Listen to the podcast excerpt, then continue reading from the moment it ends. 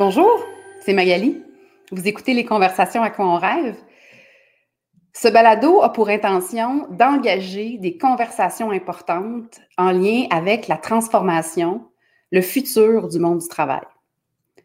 On est collectivement dans le bateau de cette transformation-là et on va, ou en fait, on est déjà en train de co-construire de quoi aura l'air le demain, notre futur.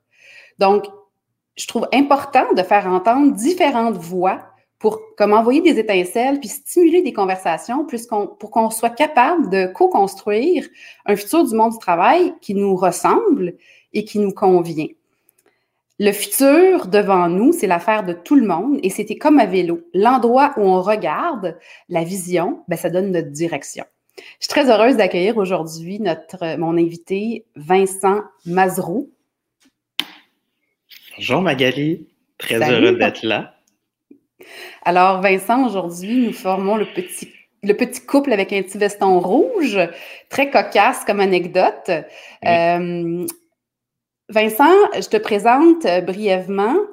Euh, tu te dis un ambassadeur des cultures humaines culture dans le sens de culture d'entreprise. Mm. Et tu as, à cet effet, fondé ton entreprise qui s'appelle La Tribu. Auparavant, euh, tu as travaillé en ressources humaines, tu as été formé dans cette discipline-là d'ailleurs. Tu as même été blogueur RH et un blogueur lifestyle également.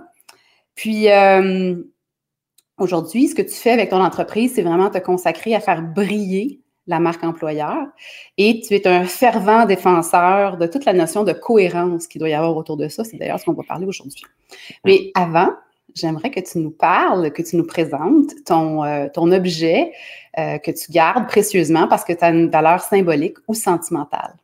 Ouais, le livre, euh, le livre papier, la bonne vie mm. brique. des fois c'est court, des fois non, mais pour euh, nourrir cette curiosité qui est vraiment importante pour moi, euh, pour apprendre des choses, pour réfléchir par rapport à ce que j'ai appris. Puis je pense que c'est là qui est super intéressant dans le travail que tu fais aussi avec à quoi on rêve, dans, dans ces conversations, dans ces réflexions.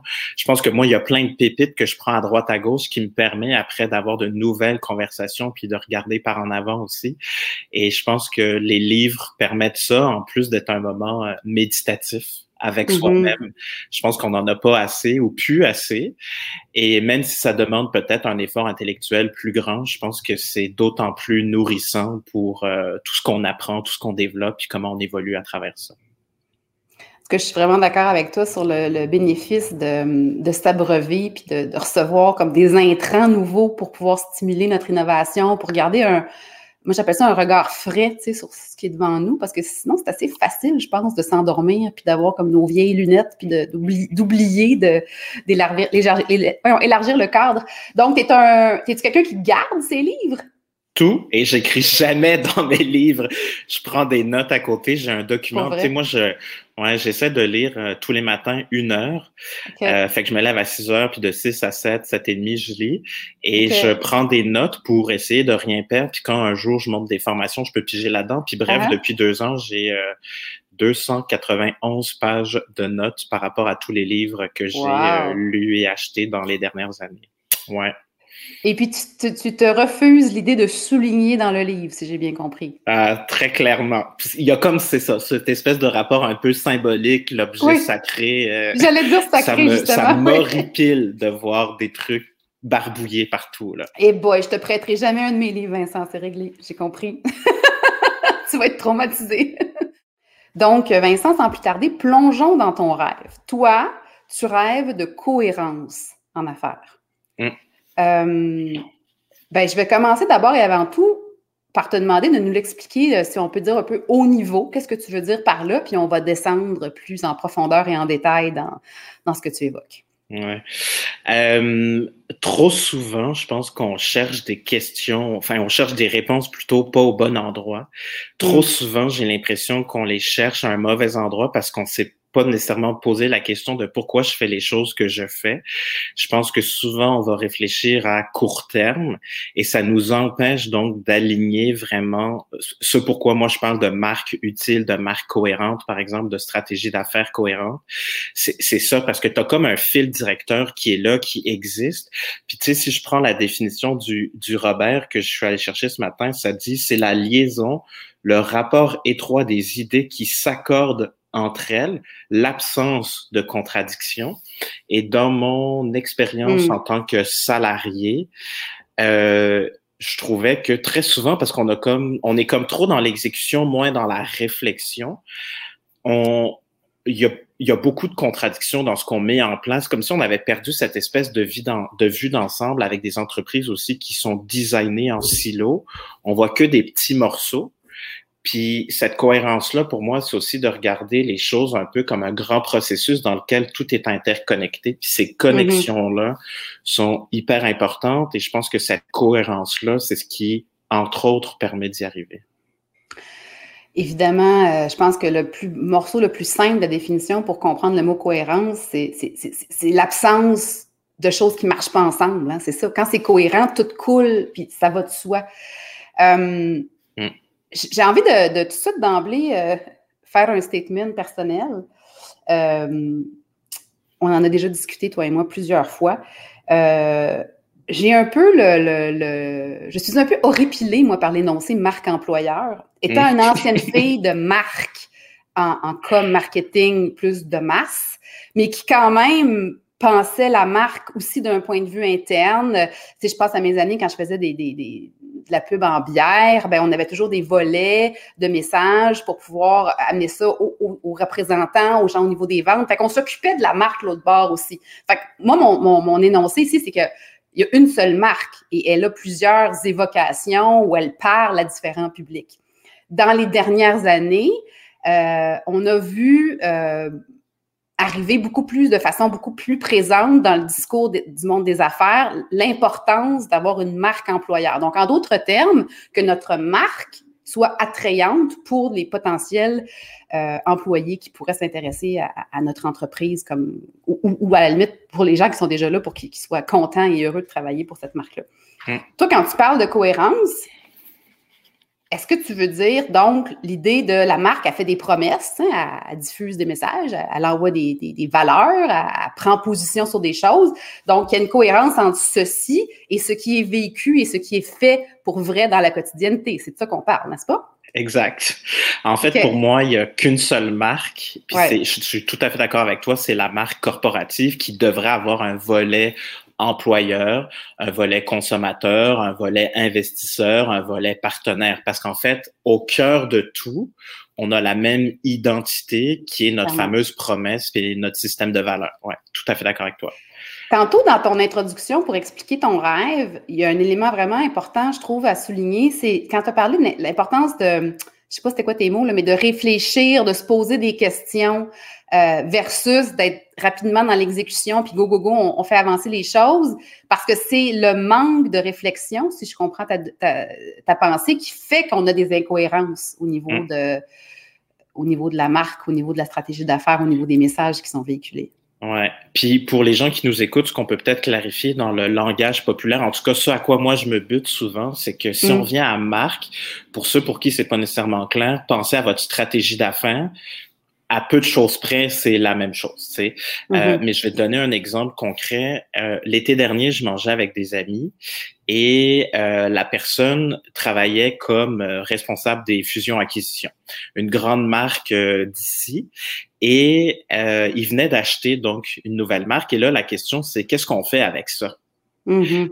Puis vu que l'achat a été fait dans la logique de d'absorber la compétition, de en fait de tuer, j'ai envie de dire, la compétition pour que les revenus, la clientèle qui est associée à cette marque-là viennent chez eux plutôt qu'ailleurs. Ils n'ont pas été en mesure de rapatrier ça sous la propre identité de départ de cette compagnie-là. Donc, ils ont mis ça dans, parce qu'ils ont une marque très connue et ils ont, en fait, c'est comme la marque fourre-tout. Donc, mhm. dès qu'on sait pas quoi faire avec, on la met là-dedans. Puis après ça, ben, qu'est-ce que tu penses qui arrive à l'interne? clash de culture, là, dédoublement de processus administratifs. Il y, a un paquet d'affaires qui fait que, ben là, comment je fais, puis là, comment je la positionne par rapport à ma grande marque phare? Donc, mm-hmm. Euh, puis là, il me dit Vincent, qu'est-ce que t'en penses? Tu es là-dedans, le branding, l'architecture de marque, ces choses-là. Puis je dis ben, à la base, pourquoi vous avez fait l'acquisition? Puis quand il m'a répondu que c'était une question de, de, compétition et tout ça, je dis ben, tu l'as ta réponse. Là, tu essaies de mettre un triangle dans un rond. Je dis fondamentalement, il y a une déconnexion entre ce que eux font et ce que vous faites. Et là, vous patchez Mm-hmm. Euh, sans garder ce fil rouge qui est finalement votre marque, cette identité-là, puis cette fameuse cohérence dont on parle. Mais là, dans ce que tu évoques comme exemple, euh, est-ce qu'à la limite, ça voudrait dire que cet achat-là ou cette acquisition-là n'était pas cohérent? J'ai pas assez de détails. Mais, OK, non, mais, ça pourrait aller jusque-là, là, si on ben, au bout de ton, ben, raisonnement. Là. C'est cohérent dans la stratégie d'affaires de. Euh, Par rapport à l'objectif de base. Là. Ouais, ouais. C'est ça, financier, je pense, d'abord et avant tout. Euh, tu m'avais demandé de préparer peut-être deux exemples, puis justement, on peut peut-être mm-hmm. déjà tomber là-dessus, mais j'en ai deux, euh, puis on, restons dans la marque euh, consommateur, puis je te donnerai un exemple de marque employeur, mais Prana, qui est une marque d'ici qui fait des collations de produits santé, sains, biologiques et tout ça. Euh, ce que Marie-Josée euh, Richer dit ou a dit à tout le monde en parle, c'est la performance financière au service de la performance sociale et environnement. Donc, en fait, pour moi, avec mon approche, c'est dans la tribu, de dire que marque fois culture égale performance, dans les deux cas, ce que ça veut dire, c'est comment on travaille de manière durable, en cohérence avec qui on est. On est intentionnel avec notre culture d'entreprise, comment on va traiter les gens qui travaillent avec nous. Mm-hmm. Puis je dis avec nous, pas pour nous. Ouais, ouais. Et de là arrivera X, Y, Z de performance, que ça soit de l'optimisation financière, livrer notre why, euh, ces choses-là. Tu sais. Donc, je pense que c'est peut-être de revoir l'ordre euh, des choses, puis un peu comme ça. serait quoi l'ordre s'il est revu? Euh, ben pourquoi? Euh, pourquoi on existe? Pourquoi on fait ce qu'on fait? Exact. Ouais. Après ça, comment on fait? Donc, toute la question de la culture d'entreprise avec nos talents, leurs compétences. Notre distinction, notre coloration personnelle, si on peut dire, nos ingrédients secrets. Exact, parce que c'est ça ton, ton, ton seul, selon moi, ton seul vrai axe de différenciation, c'est tes gens et c'est la façon dont tu le fais. Parce que euh, des sacs à main ou des, des, euh, des collations comme fait Prana, je veux dire, n'importe qui peut faire des collations, mais c'est comment tu le fais, avec quelle intention tu le fais, que là, l'exécution va être différente et c'est là que tu vas créer un réel avantage compétitif et là, tu vas arriver à des revenus ou à une croissance ou à, bon, peu importe ce que tu vises, là, tu sais. Ouais. Quand on parle de la fameuse marque employeur, je hmm. comprends pourquoi on a amené ce vocabulaire-là. En fait, c'était pour faire comprendre probablement aux gens d'affaires la notion de si tu t'occupes de ta marque et de son discours face aux employés, au bassin potentiel de candidats, euh, ben, si tu soignes cet aspect-là, ben il y a des retours pour toi. Donc, il fallait peut-être positionner le sujet.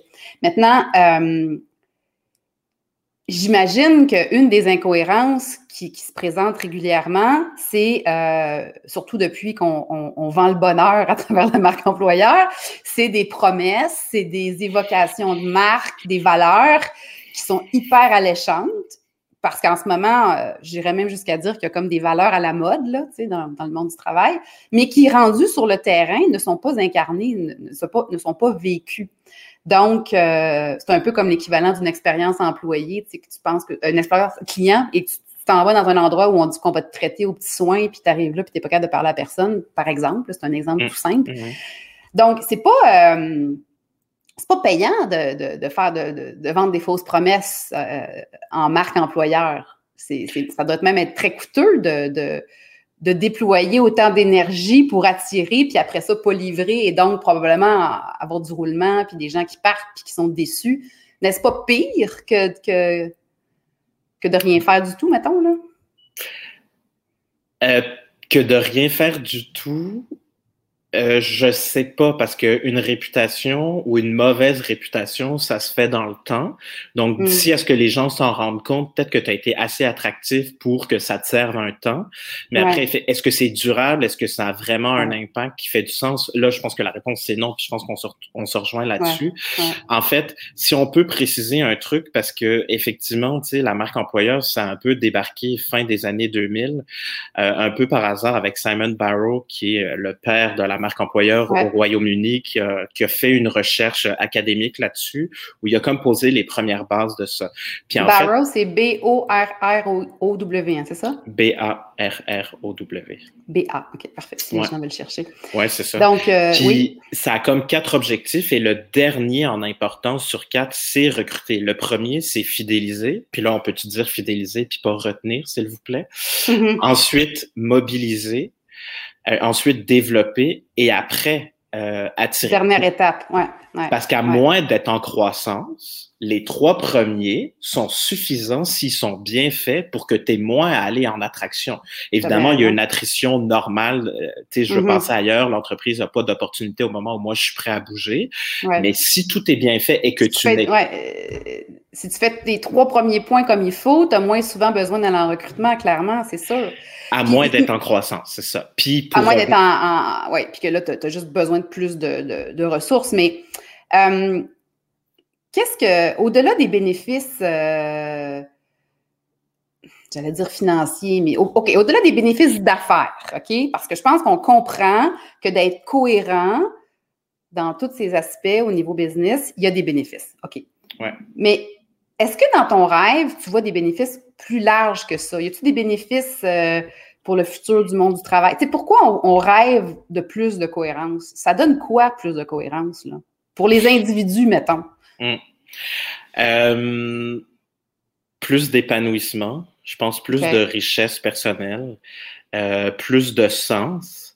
Puis tu sais, Brené Brown le dit hein, sur, euh, avec son ouvrage sur la vulnérabilité, ce qu'elle nous apprend, c'est que si t'es pas capable d'être pleinement toi-même, euh, tout court, tu seras jamais pleinement performant, par exemple, si on vient dans un langage d'affaires. Fait qu'aussi d'être cohérent vis-à-vis de soi, tu sais, qu'est-ce qui est important pour moi? Ouais. Puis, tu sais, plus tu lis, quand tu fais des recherches sur les émotions vécues au travail, je pense qu'il faut que tu arrives sur la deuxième ou troisième page de Google pour avoir des résultats d'émotions positives liées au travail. Wow. Fait que ça, ça veut dire que d'abord et avant tout, on est frustré quand on parle du travail et ta réputation, ta marque, elle vit là aussi dans ce qui est dit quand toi, t'es pas là, mm-hmm. tu sais. Mais bref, euh, fait ben pourquoi qu'est-ce que ça donne à l'entreprise si on le ramène pour euh, l'entrepreneur, les décideurs, c'est si tu as des gens qui s'épanouissent, qui ont comme le goût d'être là, Qu'est-ce que tu penses qui va arriver, avec cette, cette, cette, règle de réciprocité, euh, un peu comme quand tu te fais klaxonner dans la rue, il y a fort à Paris que tu vas klaxonner la personne. Ben ça, c'est humain. C'est un principe psychologique du copywriting qui fait que si tu as mis le cadre comme il faut dans ton entreprise pour t'occuper de ton monde, les gens vont vouloir te redonner. Donc, dans les moments de crise, dans les moments difficiles, ils vont s'investir probablement fois 10 par rapport à ce que tu leur as donné. Et qu'est-ce que ça veut dire? Dans nos valeurs à la mode actuelle? C'est plus d'innovation, plus de créativité, assurer ton avantage compétitif parce que les gens vont avoir envie pour vrai de collaborer, de faire une différence en s'associant à ton, à ton why, à toi, à quelque chose qui transcende l'individualité pour arriver dans le collectif. Là, il y a une coupe d'affaires que je veux souligner. Là. Il y avait bien des petites pépites là-dedans. Là. Hum. Premièrement, la cohérence, c'est aussi euh, pour permettre à, à, un employé ou un futur employé d'être clair s'il y a un fit entre moi puis cette entreprise-là, il faut que les deux, on se permette d'être soi-même en entrevue, mettons, dans le processus. il faut également, ce que j'entends également dans ce que tu dis, c'est que quand tu dis donner la permission d'être soi-même, tu parlais d'un point de vue d'être de, de, de l'individu, du travailleur, mais je me dis, l'entreprise aussi qui a, une marque, qui a des valeurs, devrait pas essayer de se conformer à, à ce qui est à la mode en ce moment, puis d'assumer qui ils sont, et à ce moment-là, beaucoup plus de cohérence dans ceux qui vont rester avec eux. Donc, c'est comme un, c'est comme un appel à l'authenticité, un peu tout ça dans la, dans la, par en dessous, là, que j'entends dans ce que tu dis là. non, mais c'est vrai, tu sais. Ben oui, ben si on peut faire un parallèle, tu sais, avec le, le, les gens qui sont à la recherche d'un chum ou d'une blonde, cette espèce de cohérence. Je suis qui pour vrai? Je cherche quoi? on perd moins de temps si les gens sont plus honnêtes, j'imagine. Euh, oui, tellement. Puis c'est parce que. Euh, une dernière affaire. Ça redonnerait peut-être confiance aussi. Tu sais, dans les bénéfices, là, si cette cohérence-là, elle était plus répandue, ce rapport-là du travailleur par rapport à l'employeur dont tu parles, que tu as une page de Google au complet d'émotions négatives, on voit les statistiques du nombre de personnes qui réfléchissent à changer d'emploi ou qui rêvent de changer d'emploi, mais ils ne changent pas pour toutes sortes de mauvaises raisons. Mais ça pourrait peut-être raviver la confiance entre euh, les organisations puis les travailleurs, puis le, ça pourrait peut-être même changer le rapport au travail.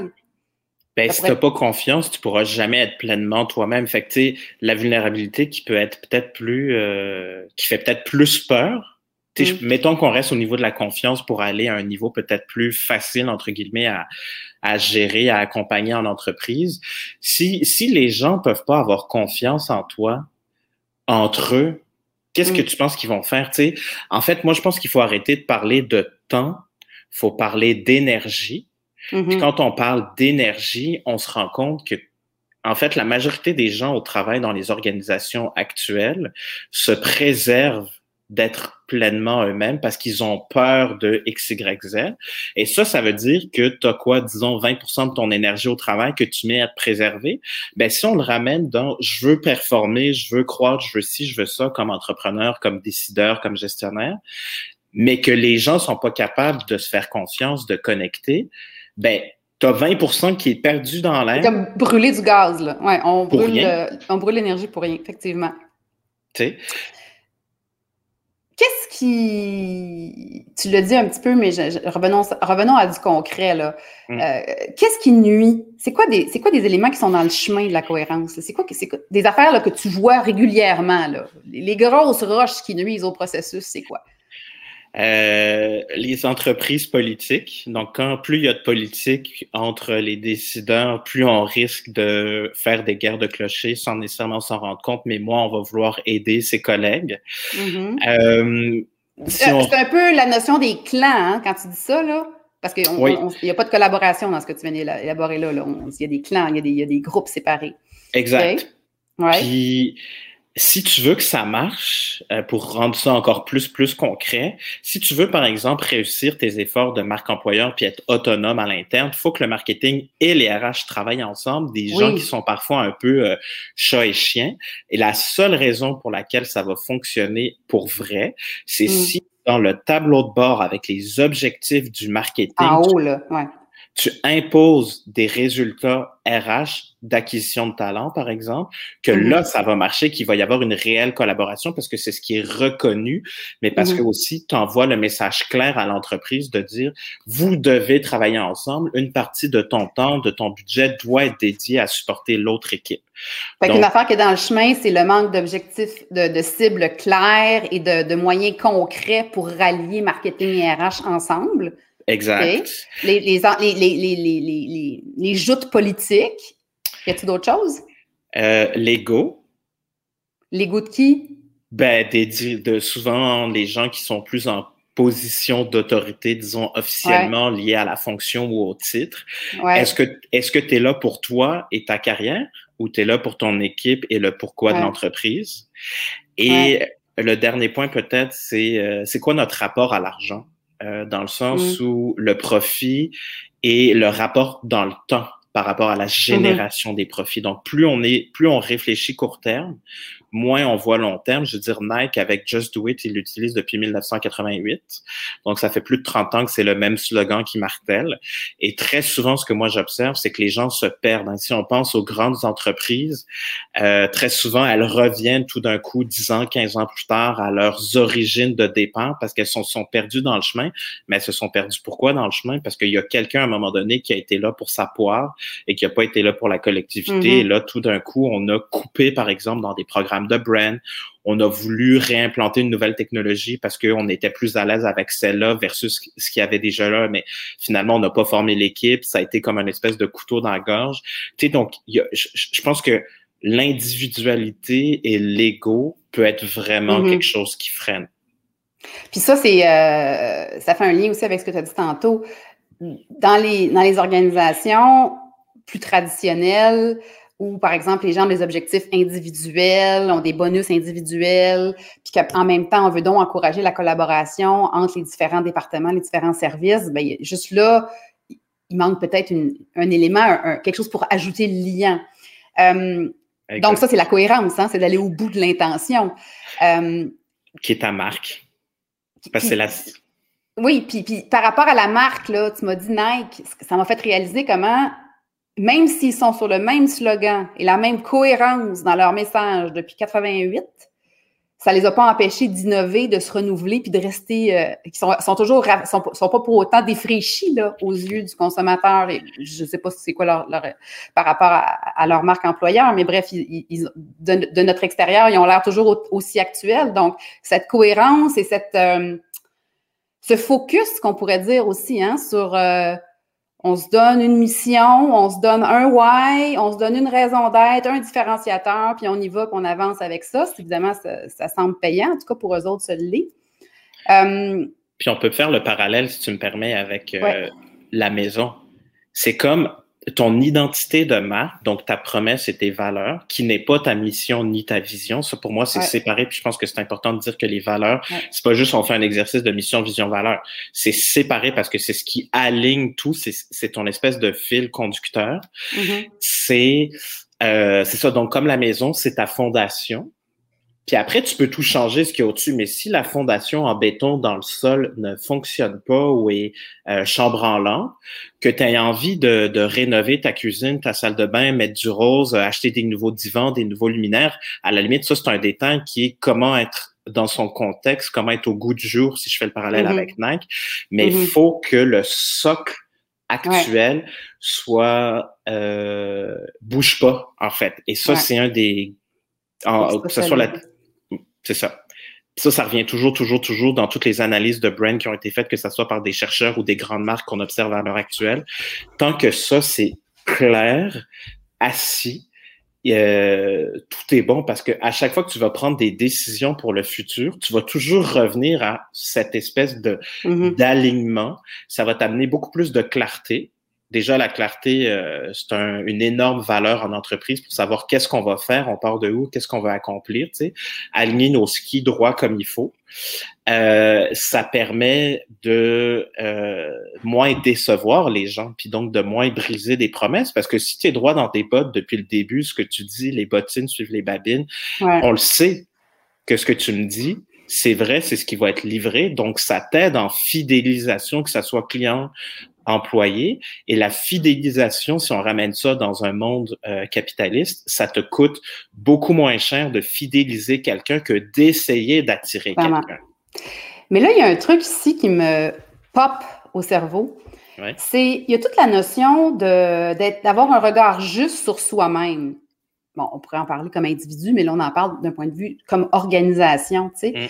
Parce que fondamentalement, qu'on s'en préoccupe pas, qu'on s'en soucie pas notre culture, elle existe quand même. Hein? Elle se forge malgré tout. Elle se tricote par les comportements, par ce qui est acceptable, par ce qui n'est pas acceptable, par ce qui se fait, ce qui se fait pas. Un peu comme dans les familles. Tu sais. Dans les familles, il n'y a pas un manifeste quelque part où on explique les, to do, les do's and don'ts, mais peut-être que dans ta famille, telle affaire se fait pas, puis dans la mienne, euh, bon, tu sais. Donc, mm. la culture, elle, elle existe, quoi qu'on quoi qu'on fasse. Alors, je, t'entends parler, puis je me dis que euh, ça dépend aussi. Il faut être honnête, puis se regarder avec justesse sur qui on est pour vrai. Après, évidemment, on peut vouloir faire des petites améliorations, comme on peut faire sur notre personne. On peut vouloir devenir euh, s'améliorer sur des points de vue, mais on, ne peut pas nier qui on est fondamentalement, parce que sinon, on se déguise en quelqu'un d'autre. non, mais c'est vrai. puis c'est, en fait, tu vois, mon intention, parce que pour le mot de la fin, je veux revenir avec ce point-là, tu sais, c'était de passer ce message-là. Fait que je suis très content que tu l'aies capté euh, au vol. euh, c'est ça. En fait, euh, je pourrais dire deux choses par rapport à ça. Euh, ma grande, donc moi, ça va faire, disons, je suis dans le début de ma troisième année en affaires. ça fait donc mettons deux ans, un peu plus que ça, que j'observe les organisations, tu sais, comme partie externe.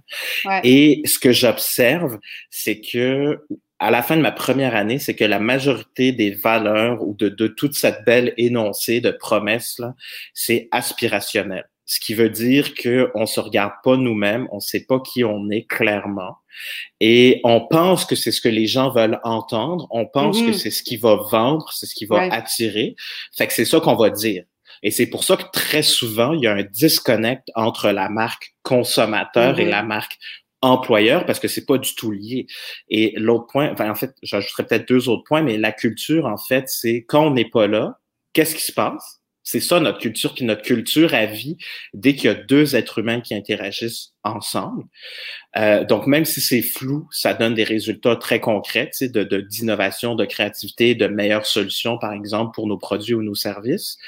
Et puis, euh, le dernier point que je voulais dire par rapport à ça, c'est que plus tu sais qui tu es, moins tu de plaire aux autres donc, mm. ça, ça veut dire accepter de déplaire. Puis là, dans une société où on doit se mettre dans le moule, c'est un peu difficile. Surtout que adolescent, on veut juste pas détonner. Tu sais, on veut vraiment avoir des amis, de faire partie de la gang des cools. Puis je pense que ça, c'est quelque chose qui est super enraciné. Mais une marque qui est forte, comme un artiste qui est fort, c'est quelqu'un qui a une personnalité assumée, c'est-à-dire voici ce que la société m'envoie, voici avec quoi je suis complètement en adéquation voici avec quoi je suis complètement en désaccord. Puis entre les deux, voici ce qu'on dit, mais voici ma sauce à moi. Et en mhm. fait, pourquoi on va être fan de, je sais pas moi, Beyoncé, euh, Lady Gaga, euh, euh, Coldplay, bref, peu importe, c'est que très souvent ce que les artistes ils ont et ce qui fait que nous on devient fan de ces gens-là, au-delà de véhiculer une émotion qui est forte par le médium de la musique, du cinéma ou autre, c'est qu'ils ont cette posture, cette présence inspirante de savoir qui ils sont, puis le reste, à la limite, ils s'en foutent. Je mm. suis comme ça, j'avance dans mon chemin, et plus je sais qui je suis, plus je suis clair, et surtout plus j'assume ça. Il y a une solidité aussi dans ce que tu dis là. Oui, puis plus j'ai pu à me questionner sur je devrais-tu, je devrais-tu pas, fait que je peux comme me mettre en action plus rapidement aussi. Tu sais? Fait que ça, ça pourrait devenir un petit conseil, ça. Euh, de se demander, on est où dans notre évolution? on est encore à l'adolescence on veut fitter dans le groupe ou on est prête à s'assumer puis à être solide? Puis ça, on parle pas de longévité de temps, hein, évidemment, c'est une métaphore. Puis je me dis que tout comme un travail personnel qu'on peut faire sur soi, soit avec un coach d'affaires, soit avec un psy, peu importe, très souvent, l'accompagnateur externe nous aide là-dedans. Puis je me dis que euh, je, suis je, suis convaincue que cette réflexion-là sur, notre, sur la marque, sur qui on est, on est aligné, on n'est pas aligné, inévitablement qu'elle doit se faire mieux si on est accompagné de quelqu'un de l'extérieur, parce que sinon, on doit être complètement berné avec les yeux directs sur le tronc d'arbre. Mm. C'est comme, par exemple, faire son propre euh, site Internet, mettons. Tu es, es, dans tes affaires, tu parles de toi, tu n'as pas de recul. Donc, je pense que si on veut vraiment faire un exercice puis une réflexion, ça, ça suppose euh, un accompagnement. Puis évidemment, je, moi qui est une grande fan de la co-création, euh, c'est pas deux personnes de la haute direction tout seul dans un bureau. Là, hein, c'est, ça devrait être un processus qui, qui, qui, qui, est plus englobant parce que sinon on peut se raconter des histoires pas à peu près puis s'inventer un qui nous sommes euh, complètement déconnectés. Tout à fait. Euh, je pense qu'il faut avoir le miroir. Ton meilleur outil, c'est le miroir dans cet exercice-là. Puis, tu sais, une marque, c'est la rencontre entre ce qu'on dit et comment c'est perçu? Mm. Et comment c'est perçu, c'est les gens qui t'achètent. Fait que faut comme que tu en tiennes compte. Si tu veux rester juste dans la logique commerciale, au moins pense à tes clients, là, pour ceux pour qui c'est peut-être trop abstrait le côté employeur. Mais qu'est-ce que tu veux qu'ils disent de toi, sur toi? Puis même si ce qu'on dit peut paraître abstrait, mm. si c'était si abstrait et si on s'en préoccupait pas, pourquoi quand il y a un scandale qui sort dans les médias, là, on va agir puis réagir? Par exemple. Mm. Donc, si c'était pas si important que ça, l'image qu'on projette, puis cette cohérence-là entre ce qu'on dit, ce qu'on fait et comment c'est perçu, ben on s'en préoccuperait pas. Sauf que tu as des équipes qui vont gérer ta réputation puis qui vont faire le lien avec les journalistes, par exemple, s'il y a un scandale médiatique. Donc, clairement, ça a du poids. Et l'idée, c'est juste de voir effectivement, avec que ce soit une personne externe ou en tout cas d'avoir le ressenti des gens à qui ça s'adresse dans cette co-création. Puis tu vois, moi, je, c'est dans une approche de human-centered design, donc de partir des humains pour développer euh, les solutions. C'est justement de voir eux autres, ils ont besoin de quoi? Parce que tu sais que tu es en affaires quand les gens, quand tu règles un problème. Donc, tu règles un problème qui est dans ta tête ou qui existe réellement? Ouais. Alors, écoute, euh, on arrive à la fin, puis j'ai l'impression qu'on pourrait passer encore une heure ou deux. Euh, si on revient à ton énoncé de départ, hmm. plus de cohérence, tu rêves qu'il y ait de la cohérence en affaires. Euh, si tu avais un conseil ou un message que tu veux répéter ou nous, des paroles sages sur lesquelles nous laisser pour pouvoir. Euh, on se rappelle, l'intention, c'est qu'on veut lancer des étincelles, qu'on veut faire réfléchir, puis faire faire d'autres conversations. Donc, ça serait quoi ton mot de la fin, mon cher, en lien avec ton rêve? Ouais. Euh, j'ai mis euh, réfléchir plus agir plutôt que juste agir. Mm-hmm. Euh, accepter. Donc, revenir avec la bonne vieille réflexion qui peut-être a un peu pris le bord dans l'urgence de notre monde actuel. Ouais. Oui, puis tu sais, si on veut rendre ça encore plus concret, ça peut être de regarder son année en quatre blocs, donc d'essayer mm-hmm. d'avoir comme une grande logique pour l'année, mais de, de, faire un point à chaque trimestre. Euh, par exemple, ça peut être plus plus près dans le temps selon votre séquence, selon ce qui fait du sens. Euh, puis je pense qu'à travers ça, ce que ça veut dire, c'est accepter le flou. Puis je peux peut-être terminer avec ça, tu sais, euh, Tony H, le, défunt propriétaire de fondateur de Zappos, reconnu mondialement pour sa culture d'entreprise et son service client hors pair, a dit un jour, euh, c'est pas parce que donner un bisou à sa maman, euh, ça nous rapporte rien, de manière tangible qu'il faut pas le faire. Donc, mm. je pense qu'avec cette logique de marque, cette logique de culture, c'est pas parce que c'est pas nécessairement tangible, concret dans l'immédiat qu'il faut comme pas accepter une part de flou dans ce qu'on fait, d'où la, la, logique de, de réfléchir un peu avant d'agir. C'est drôle parce que y a, dans le flou, il faut qu'il y ait de la foi aussi, que ce flou-là, il va avoir un, mm. il y a un impact qui paye plus tard. Tu sais. Donc, euh, ben écoute, je te remercie beaucoup de ta générosité.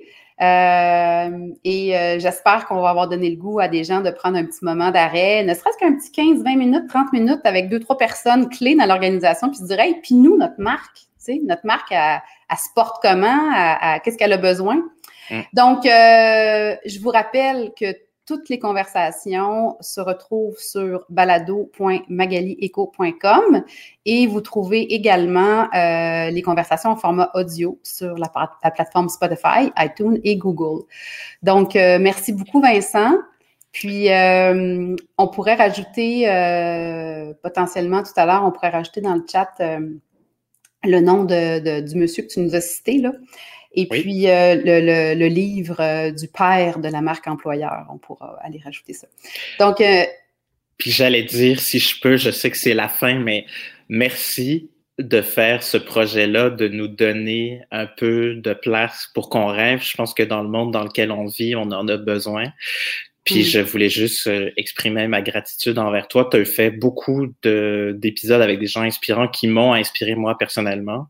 Et je pense que cette place-là pour converser, elle est extrêmement euh, pertinente dans un monde où on est encore trop utilitaire et transactionnel. Je pense que tu amènes quelque chose de, de positif et de pétillant pour essayer de construire un meilleur futur. Donc, un immense merci pour ça. Merci, ça me touche beaucoup. merci Vincent alors, euh, à la prochaine. Bonne réflexion, tout le monde. Bye.